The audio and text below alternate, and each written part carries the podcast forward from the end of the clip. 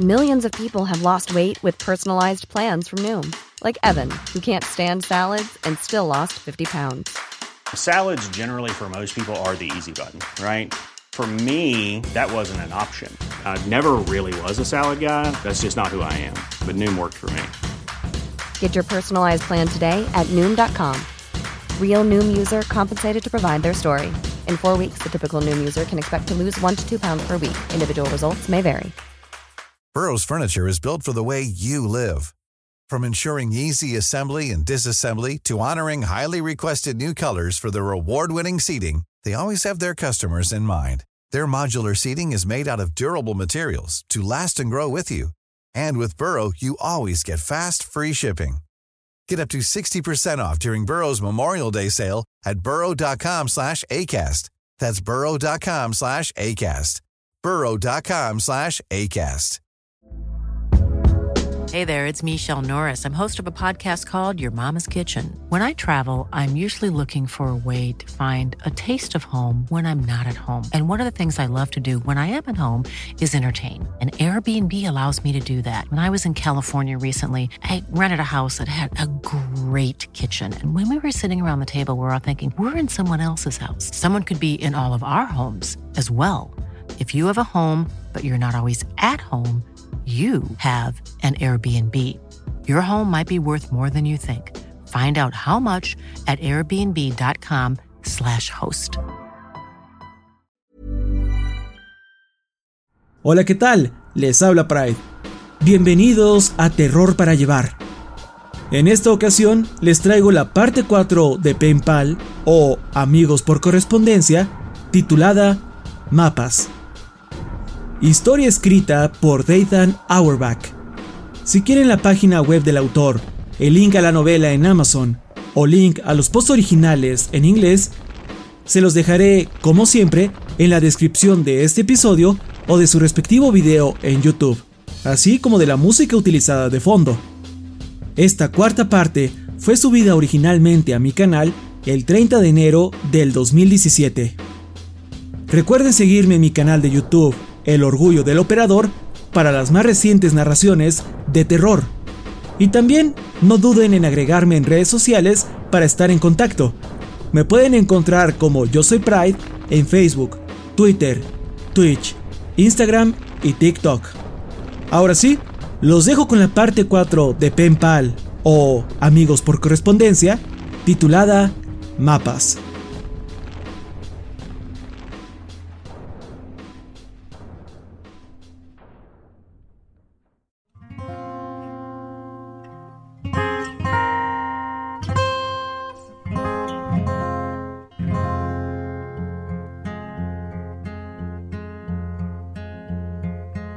Hubo un comentario en la última parte que me hizo recordar un evento de mi infancia.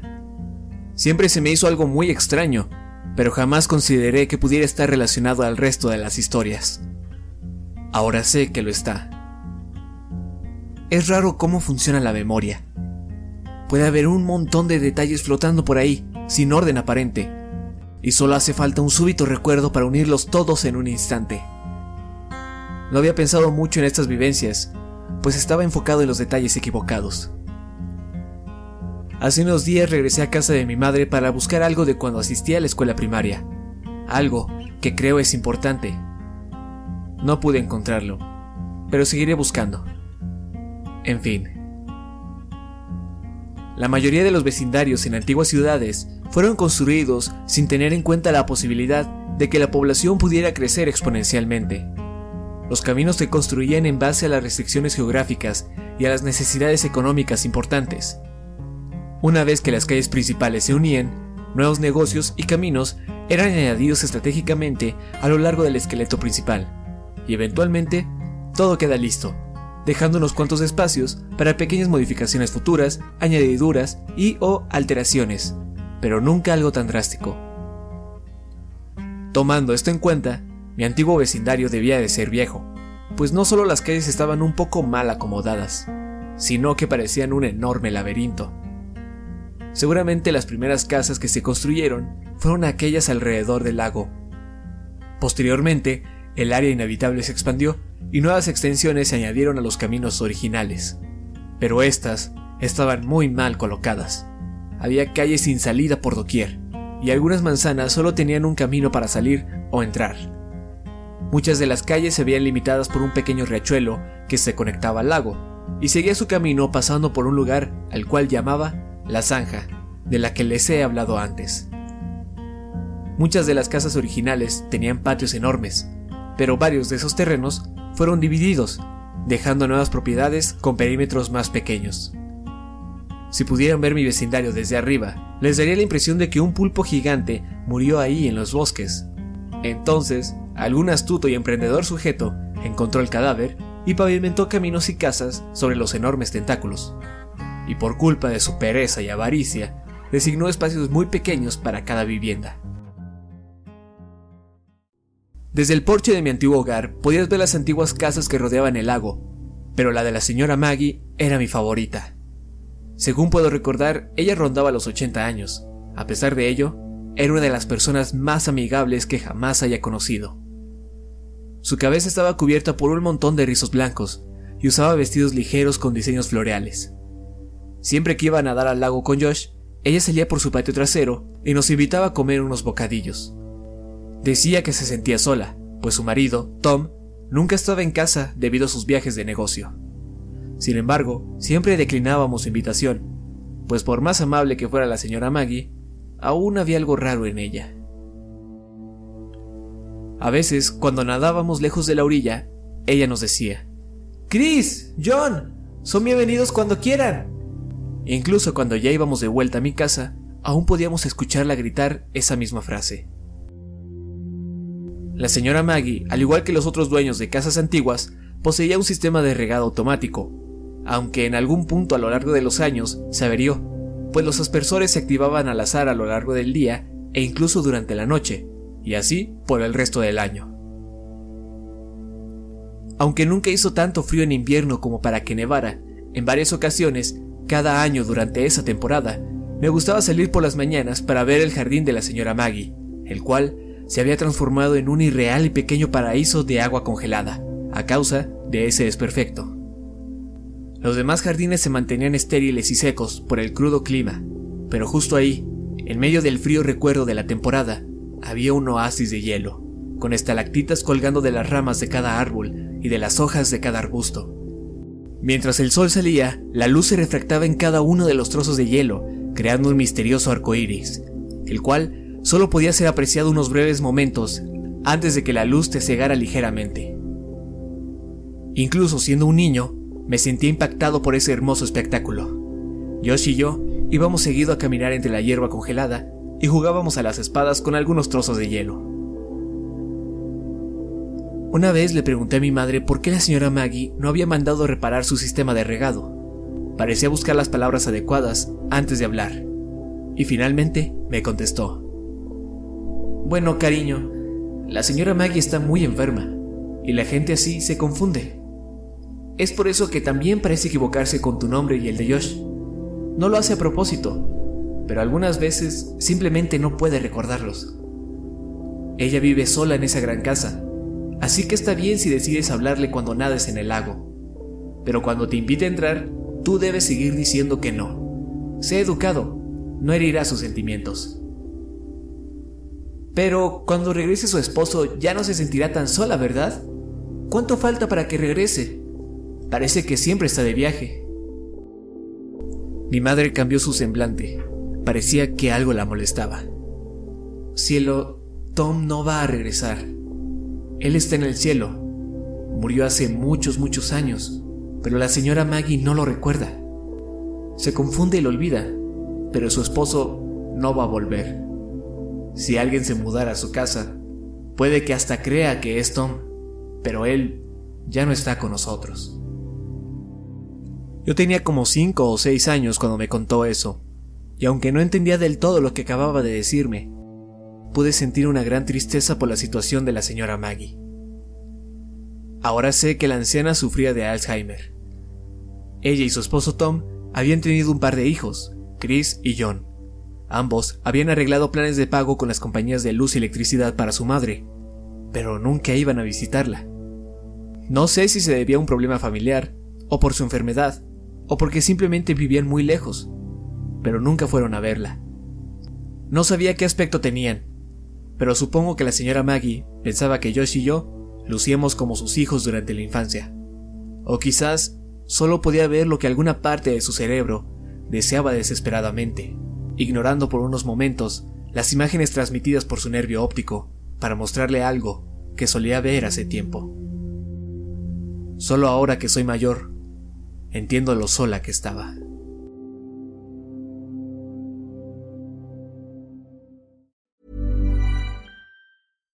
One size fits all seemed like a good idea for clothes. Nice dress. Uh, it's a it's a t-shirt.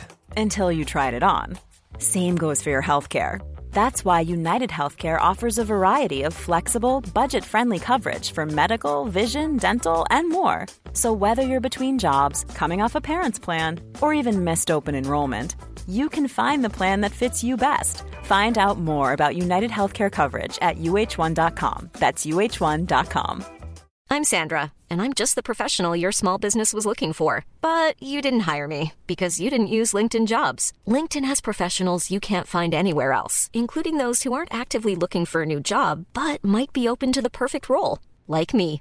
In a given month, over 70% of LinkedIn users don't visit other leading job sites. So if you're not looking on LinkedIn, you'll miss out on great candidates like Sandra. Start hiring professionals like a professional. Post your free job on linkedin.com/people today. Antes de los eventos narrados en globos, durante el verano después de la escuela, mi mejor amigo y yo nos dimos en la tarea de explorar los bosques cercanos, así como el riachuelo que salía del lago. Sabíamos que las áreas boscosas entre nuestras casas estaban conectadas, y creímos que sería genial si el lago que estaba por mi casa también estuviera conectado de alguna forma con el arroyo que estaba por la suya. Estábamos determinados a descubrirlo. Íbamos a hacer mapas. El plan era crear dos mapas individuales y luego combinarlos. El primero contendría los alrededores del lago y el segundo seguiría el río que salía de este. Al principio queríamos hacer un solo mapa, pero no sería posible, pues había comenzado a dibujar el de mi área tan grande que la zona cerca de la casa de Josh no quedaría a una escala adecuada. Teníamos los mapas de cada zona en nuestros respectivos hogares, y añadíamos porciones de uno a otro cuando nos juntábamos en pijamadas. Por las primeras semanas, todo iba perfecto. Caminábamos a lo largo del río y nos deteníamos después de unos minutos para registrar nuestro progreso, y parecía que no faltaba mucho para que los dos mapas por fin se juntaran. No teníamos herramientas para el trabajo, ni siquiera una brújula, pero usábamos nuestro ingenio. Tuvimos la idea de clavar un palo en la tierra cada vez que termináramos una expedición. De esa forma, si al siguiente fin de semana nos encontrábamos aquel poste improvisado desde la otra dirección, sabríamos en dónde unir los mapas. Seguro que éramos los peores cartógrafos del mundo. Eventualmente, los bosques comenzaban a ponerse cada vez más densos cerca del agua, lo cual nos impedía avanzar y registrar con exactitud el área. Perdimos interés en el proyecto durante un tiempo, y cuando comenzamos a vender helados, reducimos significativamente nuestras exploraciones. Después de que le mostrara a mi madre todas las fotografías que me habían llegado a la escuela y ella me quitara mi máquina para hacer helados, nuestro interés por los mapas regresó. No entendía por qué mi madre me había puesto condiciones tan estrictas respecto a lo que podía hacer y hasta dónde podía ir cuando saliera a jugar, al igual que me hacía avisarle cada vez que salía o llegaba a casa. Debido a esto, ya no podía pasar horas explorando con Josh cuando él estaba de visita. Sin embargo, la situación no mejoraba mucho cuando me quedaba con mi amigo, pues aunque no tenía tantas restricciones de tiempo como en mi casa, aún estaba presente el problema de la densa vegetación. Pensamos en nadar a partir de ese punto, pero, obviamente, no era nada práctico, pues los mapas terminarían empapados. Al final, tuvimos una brillante idea. Construiríamos una balsa. Gracias a las constantes construcciones que había en el vecindario por las causas que expliqué al principio, había enormes cantidades de material sin uso que habían puesto en la zanja, a manera de que no les estorbara en sus obras. Al principio nos imaginábamos un enorme barco, con mástil y todo, pero al final terminamos haciendo algo mucho más práctico. Dejamos de lado la madera y usamos un montón de hule espuma y espuma de poliestireno. Estos terminaron atados por metros y metros de soga y cuerda para cometas. Lanzamos nuestra creación desde la orilla, cerca de donde vivía la señora Maggie, y nos despedimos agitando nuestras manos. Ella, nuevamente, nos invitaba a su casa, pero no había vuelta atrás, ni nada que nos detuviera. La balsa funcionaba bastante bien, y aunque ambos aparentábamos estar muy seguros y orgullosos de nuestra creación, sé que por lo menos yo me sentía sorprendido de que en realidad funcionara. Cada quien tenía una rama larga que usábamos como remos, aunque en realidad empujar el bote con estas contra la superficie bajo el agua era de más ayuda que remar. Cuando el río se ponía más profundo, nos acostábamos en la barca y remábamos con nuestras manos, aunque no funcionaba tan bien. La primera vez que usamos esa técnica, me imaginaba que, si alguien nos viera desde abajo, parecería como si un enorme hombre gordo, con pequeños bracitos, hubiera salido a nadar. Nos llevó varios viajes llegar a la impasable sección del bosque donde nos quedamos la última vez. Antes, cuando marcábamos nuestro progreso con la vara, a la siguiente ocasión que saliéramos, teníamos que correr hasta ese punto, y de ahí comenzar a marcar los alrededores en papel. Esto significaba que el límite marcado por la gruesa vegetación estaba algo lejos, por lo que, si zarpábamos desde los alrededores de mi casa, nos llevaría aún más tiempo llegar hasta allá que a pie. Lo que hicimos fue navegar en la balsa un poco, atarla donde sea que hubiésemos llegado, y a la próxima correríamos hasta el barco para avanzar un poco más. Continuamos con esto hasta ya bien entrado el primer grado de primaria.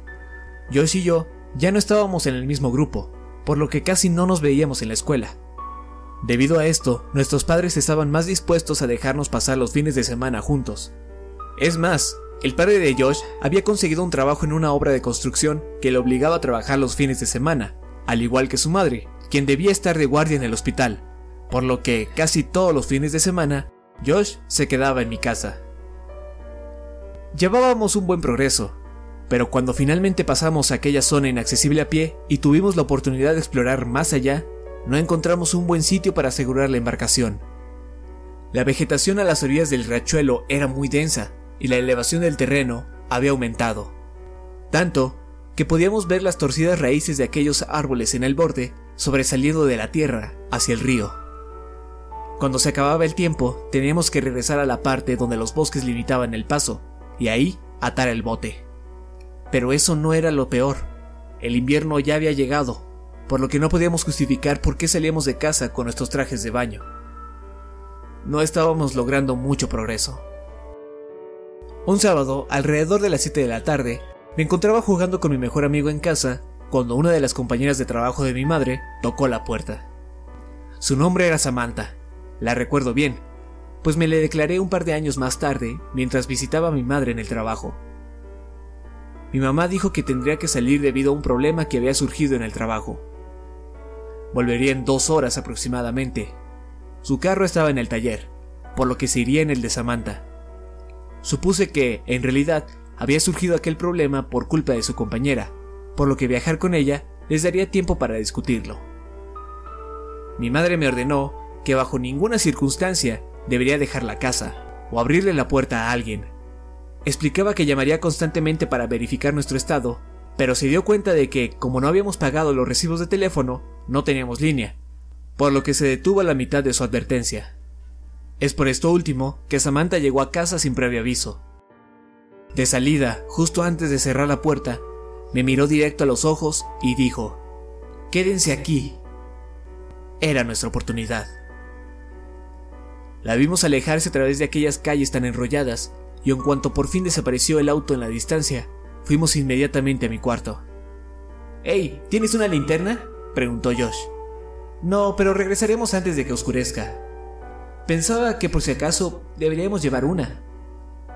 Mi madre tiene una, pero no sé dónde la guarda. Ah, espera. Corrí a mi armario y saqué una caja de la repisa superior. ¿Ahí está la lámpara? No exactamente. Abrí la caja, revelando tres piezas de fuegos artificiales que funcionan como bengalas. Las había guardado desde el último 4 de julio, junto con un encendedor que había logrado ocultarle a mamá desde hace meses. Así nos asegurábamos una fuente de luz en caso de que fuera necesario. Esto sucedió un poco antes de que se me diera una verdadera razón para temerle a los bosques de noche, por lo que el uso de las bengalas era solo por fines prácticos, no por miedo. Lanzamos todo lo necesario a mi mochila y salimos disparados por la puerta trasera, asegurándonos de cerrarla bien para que Cajas no escapara. Teníamos una hora y 55 minutos. Corrimos lo más rápido posible para llegar a la balsa. Nos tomó unos 15 minutos. Teníamos nuestros trajes de baño bajo la ropa, así que nos quitamos nuestras playeras y shorts y los dejamos en dos pilas separadas cerca de la orilla del río. Desatamos el bote, tomamos nuestros remos y zarpamos.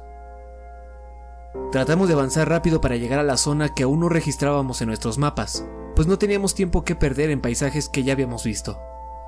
Ir sobre la lancha era más lento que ir a pie, pero estaríamos sobre ella un buen rato, pues más allá del límite boscoso, aún no habíamos encontrado un buen lugar para desembarcar, y en caso de no encontrarlo esa vez, significaba que tendríamos que navegar todo el camino de vuelta.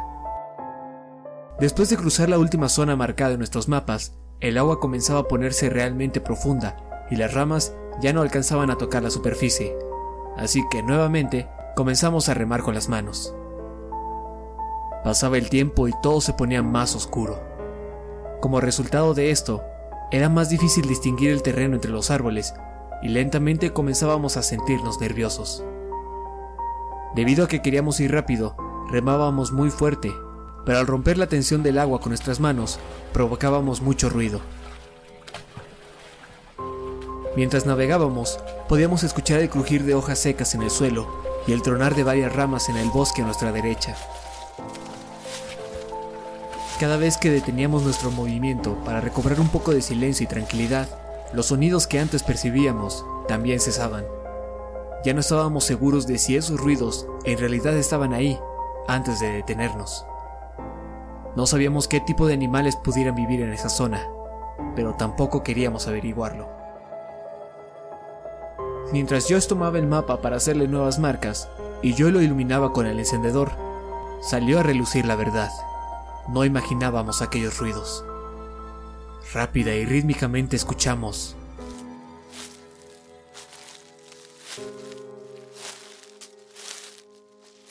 Lo que sea que se estuviese moviendo parecía alejarse un poco, abriéndose paso a través del bosque, más allá de lo registrado en el mapa. Ya estaba demasiado oscuro como para poder distinguir algo. No estimamos bien el tiempo de luz que nos quedaba. Nervioso, llamé a la intemperie. ¿Hola? Hubo un momento de tensión. Nos quedamos quietos sobre el agua. Ni siquiera podíamos respirar.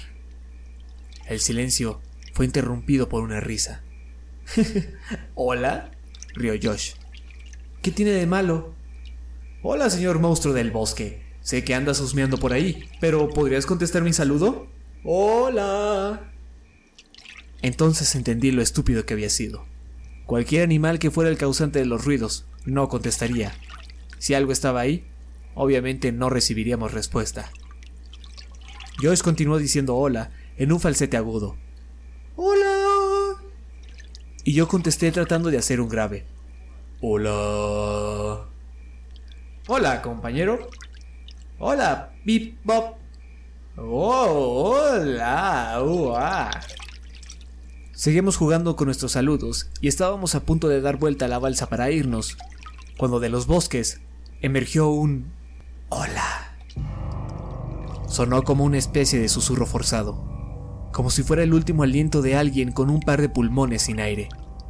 Venía de la parte que aún no teníamos registrada en el mapa, la cual quedaba a nuestras espaldas, pues ya habíamos dado la vuelta y nos preparábamos para regresar. Lentamente me giré hacia la dirección del sonido mientras desenfundaba una bengala. Quería ver qué había en ese lugar. ¿Qué estás haciendo? susurró Josh. Pero ya había encendido la pólvora. Conforme la meche comenzaba a lanzar chispas, tomé la estructura apuntando hacia el cielo.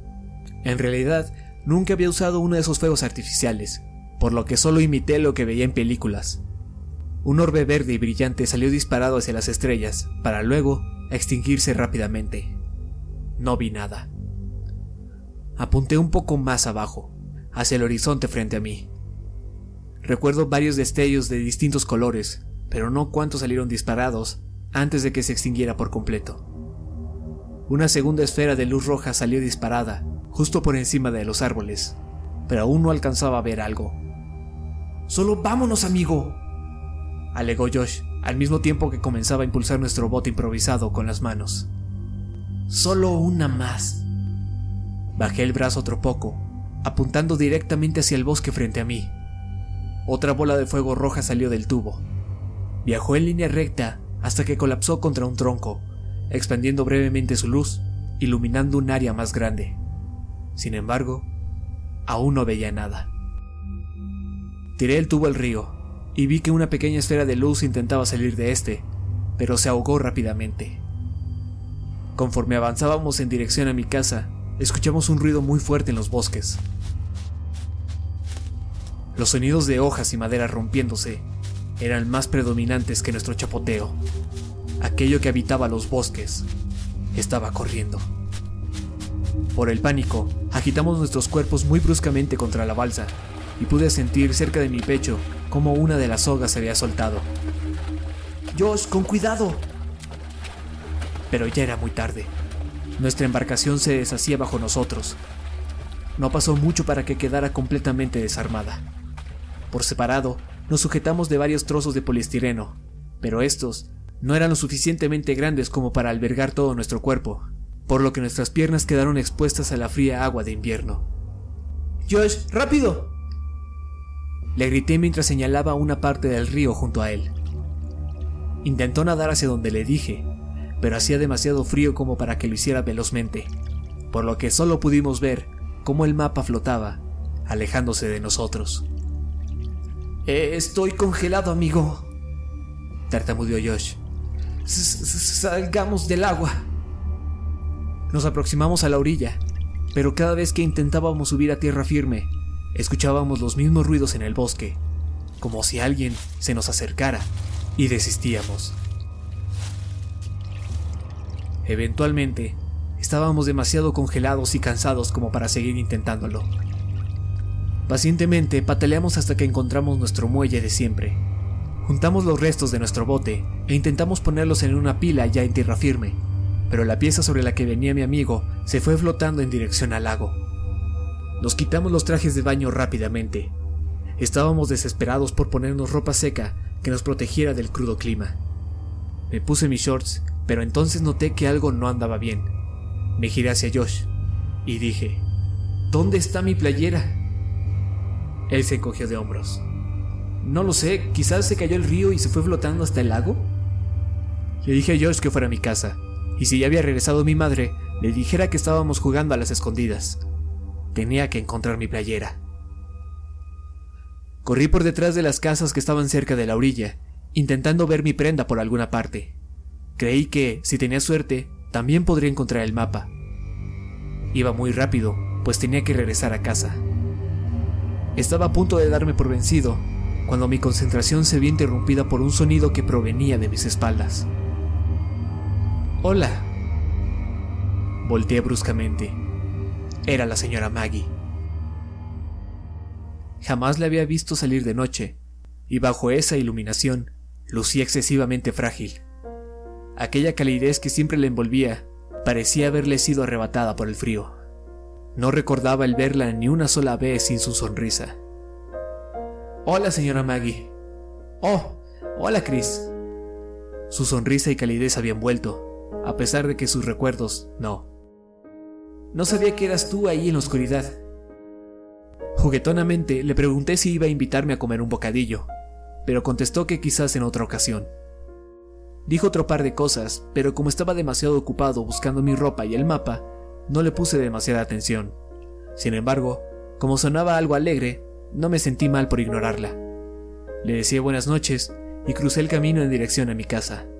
Tras de mí, podía escucharla caminar sobre su congelado jardín, pero no me di la vuelta para despedirme. Tenía que volver a casa. Llegué a mi hogar un par de minutos antes de que mi madre lo hiciera, y para cuando lo hizo, Josh y yo ya nos habíamos cambiado de ropa y recuperado el calor.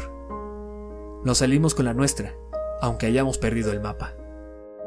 ¿Pudiste encontrarlo? preguntó Josh. Nah, pero vi a la señora Maggie. Me volvió a llamar Chris. Créeme cuando te digo que eres afortunado de no haberla visto de noche. Ambos reímos y me preguntó en tono de broma si no me había invitado a pasar, pues seguramente sus bocadillos debían de saber horrible, ya que nadie nunca iba a comérselos. Le dije que no lo hizo y se sorprendió. Entonces, al meditarlo, también me quedé asombrado. Tomé los húmedos shorts del suelo y palmé mis bolsillos. Sentí algo al hacerlo, pero no era el encendedor. De uno de mis bolsillos traseros saqué un trozo de papel doblado y comencé a alterarme. ¿El mapa? pensé. Pero lo vi irse en el río. Mientras desdoblaba la hoja, no dejaba de sentirme profundamente inquieto. Dibujado en el papel, dentro de un gran óvalo, había dos personas de palitos que se tomaban de la mano. Una era mucho más grande que la otra. También había un número escrito cerca de la parte superior derecha. Creo que era un 15 o 16. Nerviosamente le mostré el papel a Josh y le pregunté que si él lo había puesto en mi bolsa, pero dijo que no. Preguntó por qué me encontraba tan alterado por eso. Señalé a la persona más pequeña, quien tenía algo escrito a su lado. Eran mis iniciales. Decidí no prestarle más importancia al asunto y le conté a Josh el resto de la conversación que tuve con la señora Maggie. Siempre atribuí la rareza de aquella breve plática nocturna a su condición, al menos hasta ahora que recuerdo esos eventos, años después de que sucedieron. Al meditar en ello, regresa aquel sentimiento de tristeza por la señora Maggie, pero este aumenta por un inminente sentido de pérdida cuando pienso en lo que dijo esa noche. Quizás en otra ocasión. Estaba consciente de sus palabras, pero no entendía lo que significaban. Al menos, hasta semanas después, cuando vi a unos extraños hombres cubiertos completamente por unos trajes naranjas, de aquellos que parecen usarse en desastres químicos, sacando de su casa lo que en ese momento pensé eran bolsas llenas de basura. Tampoco entendía por qué había un hedor a muerte en todo el vecindario aquel día. En ese entonces, no entendía por qué habían cercado y aislado su casa un poco antes de que nos mudáramos. Pero ahora lo comprendo. Sé por qué sus últimas palabras hacia mí eran tan importantes, a pesar de que ninguno de los dos nos diéramos cuenta de ello en ese instante. La señora Maggie me dijo que Tom había regresado a casa esa noche, pero ahora sé quién fue el que realmente entró a su hogar. Tal como ahora también sé por qué nunca vi su cuerpo salir de aquella casa sobre una camilla. Esas bolsas negras no estaban llenas de basura.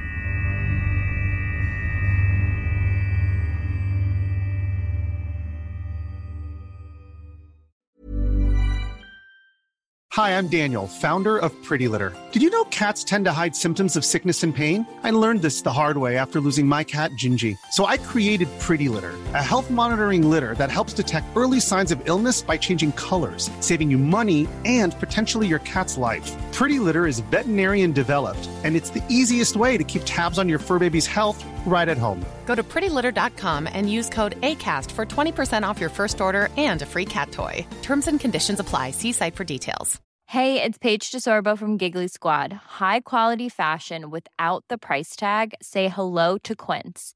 I'm snagging high end essentials like cozy cashmere sweaters, sleek leather jackets, fine jewelry, and so much more. With Quince being 50 to 80% less than similar brands and they partner with factories that prioritize safe ethical and responsible manufacturing. I love that. Luxury quality within reach. Go to quince.com slash style to get free shipping and 365 day returns on your next order.